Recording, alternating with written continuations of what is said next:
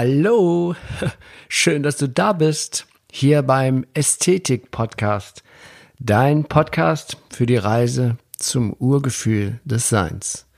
Mein Name ist Achim Ludwig und ich freue mich riesig, dass wir hier in den kommenden Folgen gemeinsam dieses spannende Thema Ästhetik immer, immer mehr erfahren und entdecken. Und so auf diese Weise das Urgefühl des menschlichen Seins Schritt für Schritt wiederfinden. Ja, und hallo, da freue ich mich ja, dass du wieder da bist und weiterhin zuhören möchtest. Und ähm, heute zum Teil 4 der Episoden. Jedem Anfang liegt ein Zauber inne. Der Podcast ist ja noch ganz jung und wir sind immer noch am Anfang und ich freue mich und ich bin sehr dankbar für das super Feedback, das ich bekomme. Sehr, sehr, sehr vielen lieben Dank. Ja, heute wollen wir mal darüber reden. Erstens mal, was wir für Konzepte entwickelt haben, um uns wieder an das Urgefühl der Kindheit zu erinnern. Es steckt ja noch in uns drin. Wir können uns daran erinnern, aber wir erleben es nicht mehr. Kommen wir nochmal zurück zu diesem Wohlgefühl der Kindheit. Wo ist es hin? Ist es uns auf der Reise durch unser Leben verloren gegangen oder haben wir nur vergessen, es wahrzunehmen? Ist es noch da? Kann ich es wiederfinden? Ist es das Urgefühl, von dem Butterweg sprach? Das Gefühl, in welchem die menschliche Natur wie ein ungeteiltes Ganzes wirkt? Und ich habe eine super geile, gute Botschaft für dich. Ja, es ist noch da. Es kann nicht verloren gehen. Denn es ist wir. Das Gefühl ist wir in unserem ursprünglichen Seinszustand. Und es ist noch viel mehr als das. Es ist die Erfahrung unseres mit allem, was existiert, verbundenen Urgrunds der Schöpfung. Dieses Urgefühl ist nur leider durch einen Schleier der sich im Laufe unserer Lebensjahre gebildet hat, für uns unsichtbar geworden. Und doch, zum Glück, blitzt manchmal für einen kurzen Moment dieses Wohlgefühl auf und der Schleier ist für eine Millisekunde geöffnet. Und zwar in dem Moment, wo wir Ästhetik erfahren. Wir haben ja das letzte Mal darüber gesprochen, dass die Kinder dauerhaft, kleine Kinder dauerhaft in diesem Zustand sind. Und da können wir wieder zurückfinden. Und deshalb hörst du auch diesen Podcast und ich erzähle das alles hier, wie das geht. Natürlich kann man das nicht in einer Folge erzählen, deswegen musst du schon Geduld haben und dich immer wieder einklinken und zuhören. Ästhetik ist in uns und durch die Betrachtung von etwas Schönen erleben wir unser innerstes Geheimnis. Kleine Kinder, die noch in der piktoralen Phase sind, also die nur in Bildern denken, die verbunden sind darüber hinaus über dieses Bilderdenken mit der ganzen Natur, die sind dauerhaft in diesem Zustand.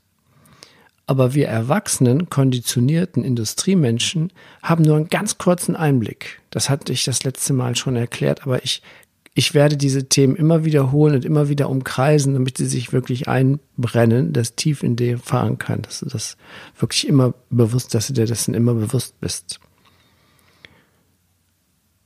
Es gibt, also, wenn mir jetzt etwas Schönes begegnet, beim Spaziergang, ein toller Baum, der gerade in der Blüte, jetzt wie zu dieser Jahreszeit, die Apfelblüte, ach Quatsch, sorry, die Kirschblüte zu dieser Jahreszeit, dann, dann sind wir im, werden wir überrascht und wir sind in diesem Urgefühl, in diesem Wohlgefühl. Das Schöne, das Ästhetische beamt uns sofort da rein bis der erste Gedanke kommt und der kommt blitzschnell, das heißt nach einem Bruchteil, in, nach noch nicht mal einer Sekunde, ist, sind wir wieder raus. Wir denken uns raus, indem wir dem, indem wir diesem blühenden Kirschbaum ein Etikett verpassen.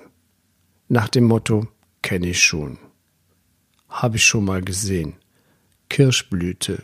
Ja, also wir passen Etiketten und nehmen uns raus aus diesem Wohlgefühl. Und das machen die kleinen Kinder nicht. Die bleiben ständig drin. Die haben nämlich noch keine, keinen Klang, die haben noch keine Worte in ihrem Kopf, die haben nur diese Bilder.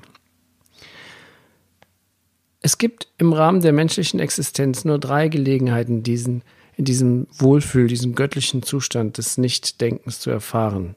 Und zwar ist das zum einen beim Erleben von etwas Wunderschönem, wie ich gerade dir erklärt habe, bei akuter, unmittelbarer Gefahr, also Instinkt zur, Selbst zur Selbstrettung. Wenn es hier jetzt irgendwo eine, eine Bombe hochgeht oder es ist ein lautes Geräusch, dann zack, hört der Kopf auf zu denken und es steht, ich bin sofort verbunden mit dem Reptilienhirn und es, es wird nicht gedacht und es gibt, gibt keine Strategie, man läuft einfach weg oder ne, Flucht oder Kampf und tut, was ge getan werden muss.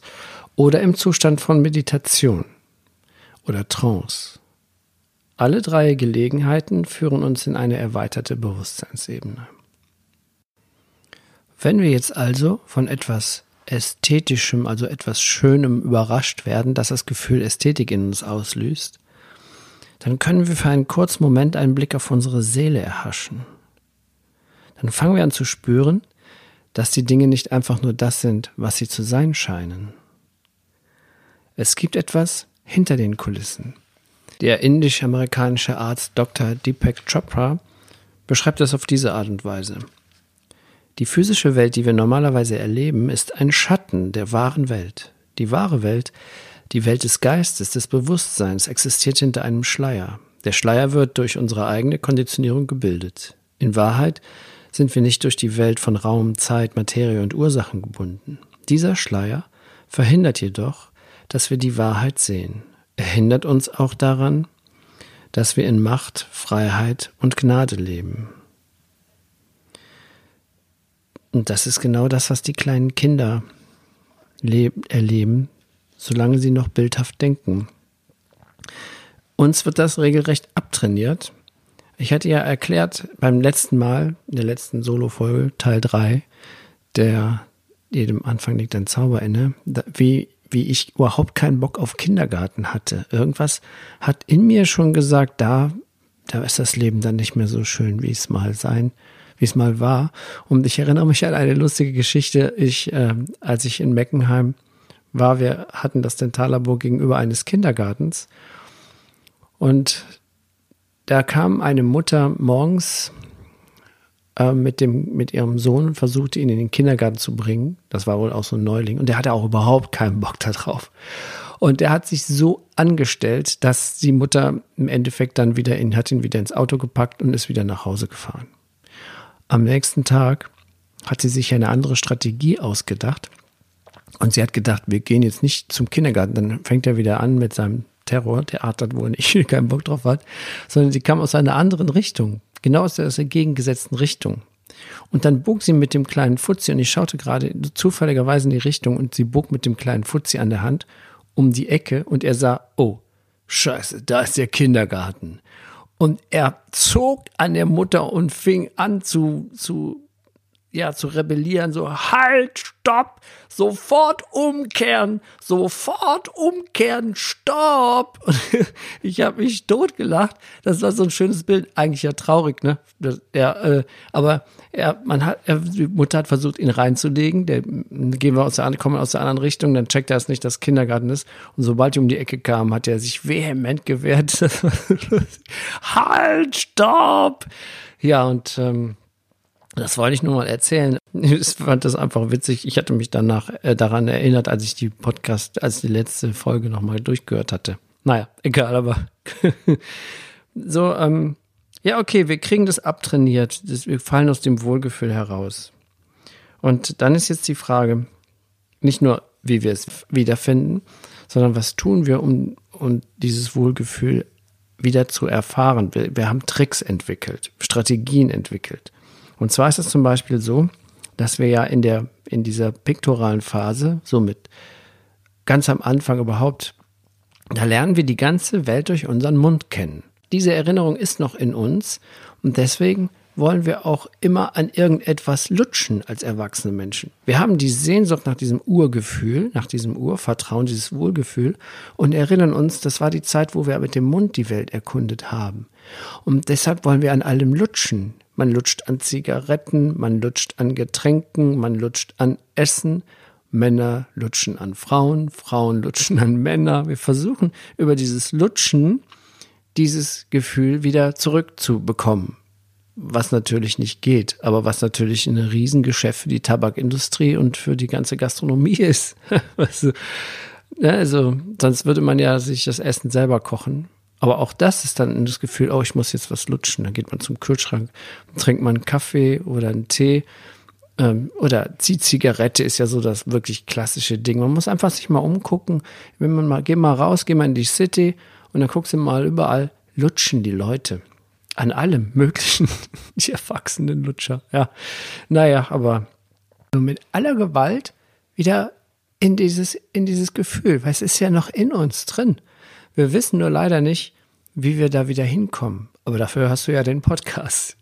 Lass uns noch mal kurz ein bisschen analysieren, was auch noch den Unterschied macht bei zu den kleinen Kindern, ist nämlich das Staunen. Die, die können ja über alles staunen. Über den kleinsten Käfer, über dieses Blümchen. Und durch das Etikettieren sagt das Gehirn, dann kenne ich schon und dann staunt man nicht mehr. Das haben wir total verlernt, dieses, ja dieses Gefühl, ich sehe etwas zum ersten Mal wiederfinden. Das ist zum Beispiel, letztens bin ich mit dem äh, hin, irgendwo hingefahren mit dem Auto und da habe ich festgestellt, dass das GPS von meinem Handy, das ähm, leitet mich immer so auf verschiedene Wege entlang und berücksichtigt auch den Stau und sowas alles. Das wird ja immer intelligenter.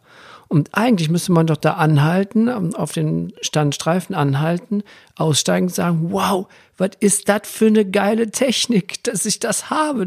Ne? Also, das haben wir verlernt. Wir sagen alles, ja klar, kenne ich schon. Ne, ist klar, nächstes Mal kannst du dich mit dem Handy auch rasieren und keine Ahnung. Das ist so normal geworden, abgestumpft. Wir haben nicht mehr diese Begeisterungsfähigkeit. Das ist, ähm, das können wir uns aber wieder äh, durch verschiedene Techniken. Aber ich will nur sagen, jetzt erstmal den Unterschied klar machen. Welche Techniken, das kriegst du auch noch. Ja, erzähle ich dir dann auch noch. Das andere ist, dass kleine Kinder ja auch alles glauben. Das kannst du natürlich total veräppeln, aber sie glauben alles, sie halten alles für möglich. Und das verlernen wir auch. Wir verlernen etwas Unmögliches für möglich zu halten und blockieren uns dadurch in unserem Erfolg.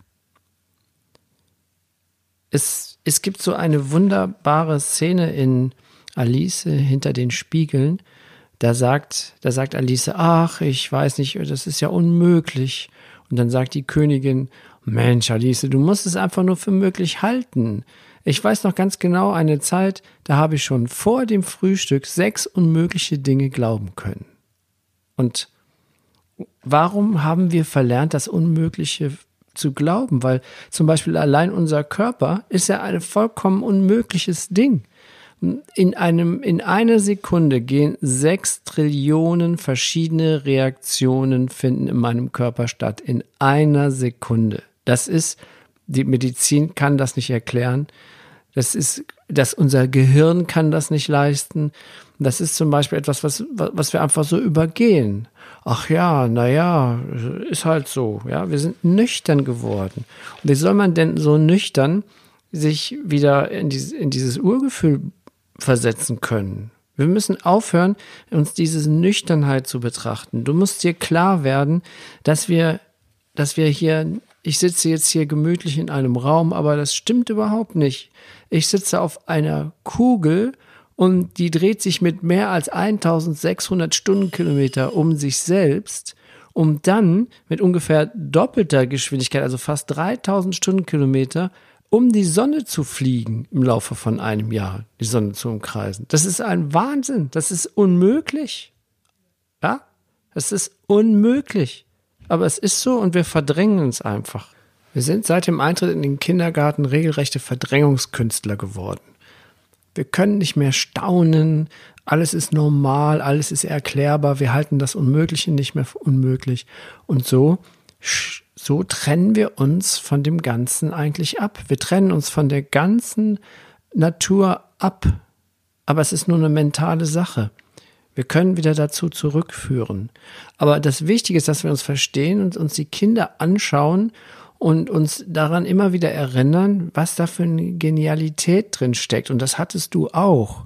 Und wir können da wieder hinkommen. Und das ist der Sinn und Zweck, indem ich dir erkläre, wie du das Tor Ästhetik benutzen kannst. Und es, das Tolle ist auch hier immer so Geschichten, die das auch erklären. Ich sage ja, ich umkreise das Thema immer wieder, bis es wirklich klar ist. Und es gibt eine Geschichte, die, ich, die, ich sehr, die mich sehr beeindruckt hat.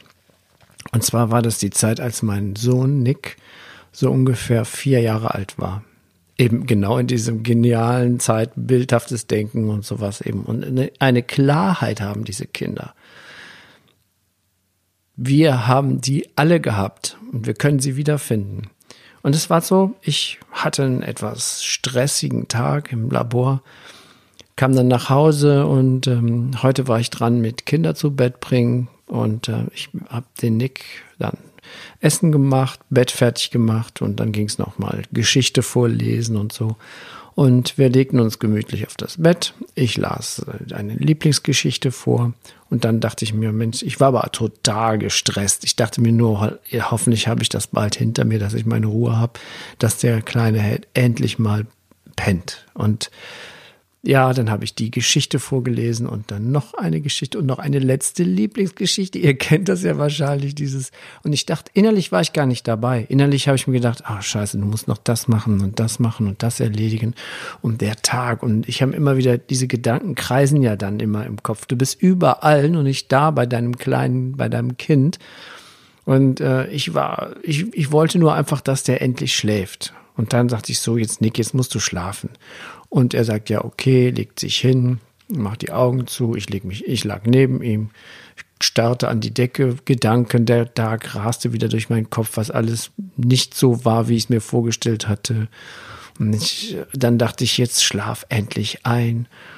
Und dann ähm, sagte ich, Nick, jetzt musst du aber wirklich mal schlafen. Ja, ja, okay, Papi, mach ich. So, denke ich mir, toll wieder kreisen die Gedanken. Und auf einmal sagt Nick, du Papi.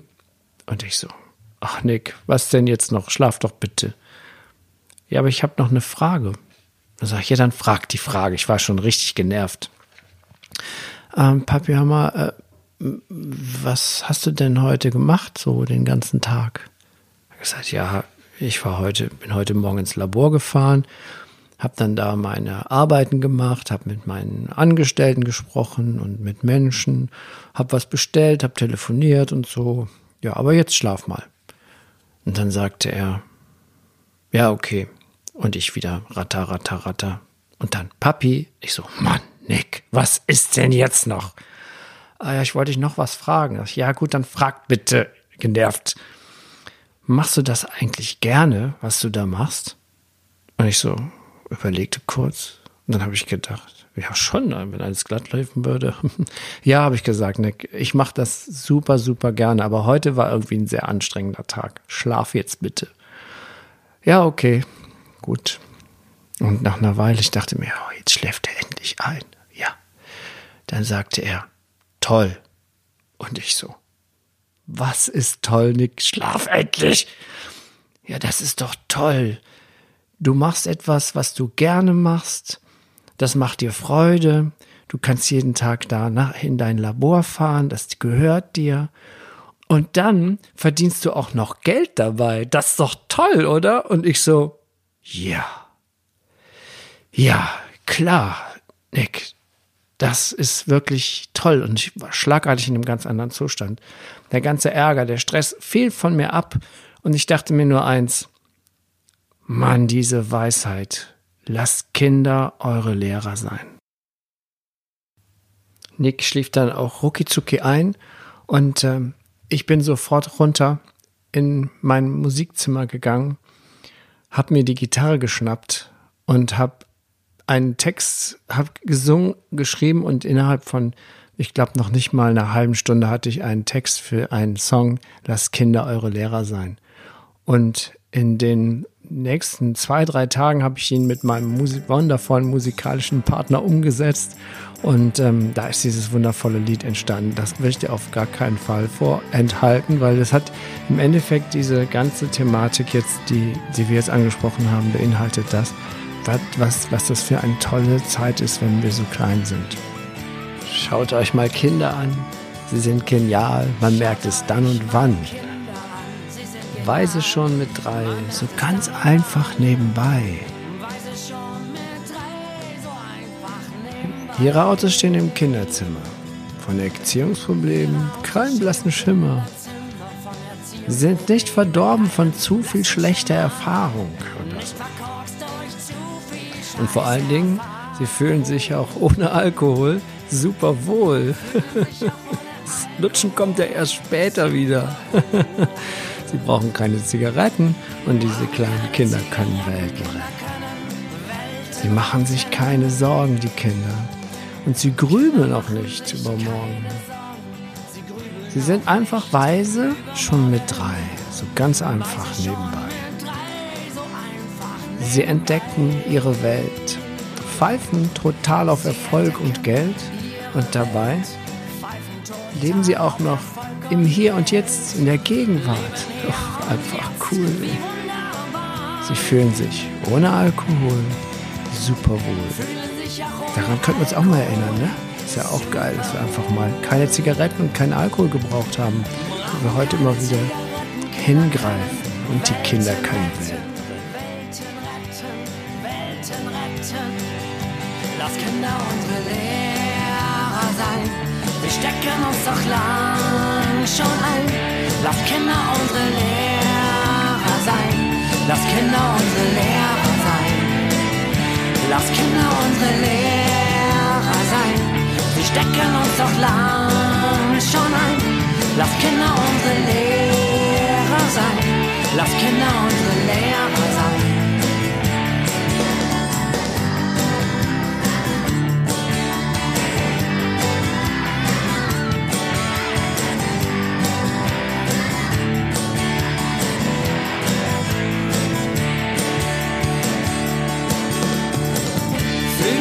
auch ohne Alkohol super wohl.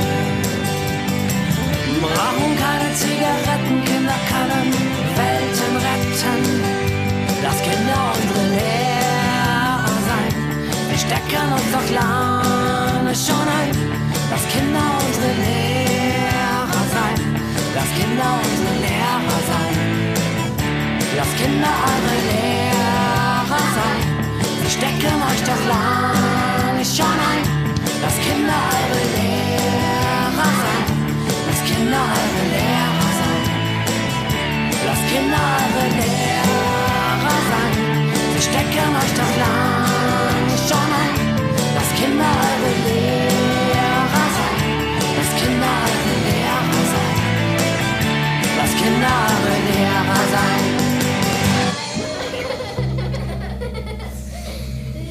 Ja, soweit die musikalische Darbietung heute. Ich hoffe, diese Folge hat dir mal wieder so viel Freude gemacht wie mir. Beim nächsten Mal habe ich einen super Interviewpartner, einen ganz tollen Menschen, Michael Mann. Ich habe ihn vor über 18 Jahren kennengelernt und bei ihm Mentaltraining gemacht. Und das hat mich unglaublich weitergebracht. Und ich habe ganz viele Werkzeuge bei ihm erlernt, wie wir dieses Gefühl, dieses Urgefühl der Kindheit wieder erwecken können. Und da freue ich mich, wir haben ein tolles Gespräch geführt und ich freue mich darauf, dir das mit dir bei der nächsten Folge teilen zu können. Folge Nummer 7, Interview mit Michael Mann. Bis bald, wenn dir das auch wieder gefallen hat, sag's weiter, linke, like, mach irgendwas, was gut ist. Und ähm, ich wünsche dir eine gute Zeit und vielen Dank, dass du zugehört hast. Bye bye, dein Achim Ludwig.